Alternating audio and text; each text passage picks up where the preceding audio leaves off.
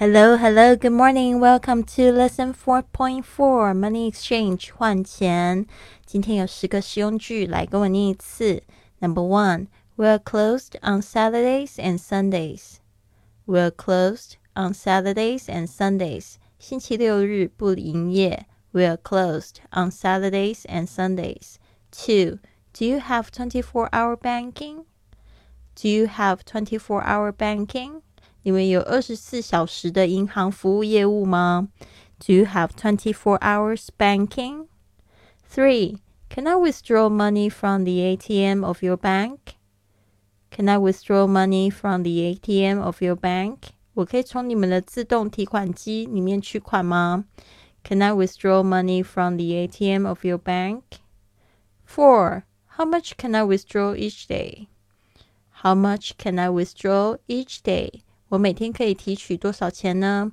How much can I withdraw each day? Five. Small change, please. Small change, please. 麻烦帮我换成零钱。Small change, please. Six. I'll change one hundred, and here is the money.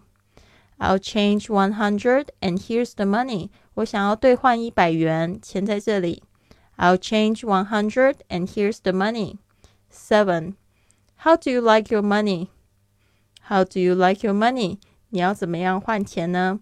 How do you like your money? Eight. I like eight ten dollar bills and the rest in small change. I like eight ten dollars bills and the rest in small change. 我要八张十元的纸钞，其他的换零钱。I like eight ten dollar bill and the rest in small change.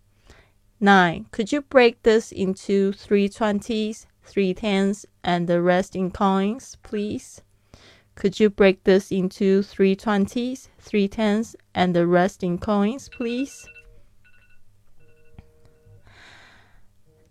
请把这张一百元钞换成三张二十元、三张十元，其余的换零钱好吗 ？could you break this into three twenties, three tens, and the rest in coins, please?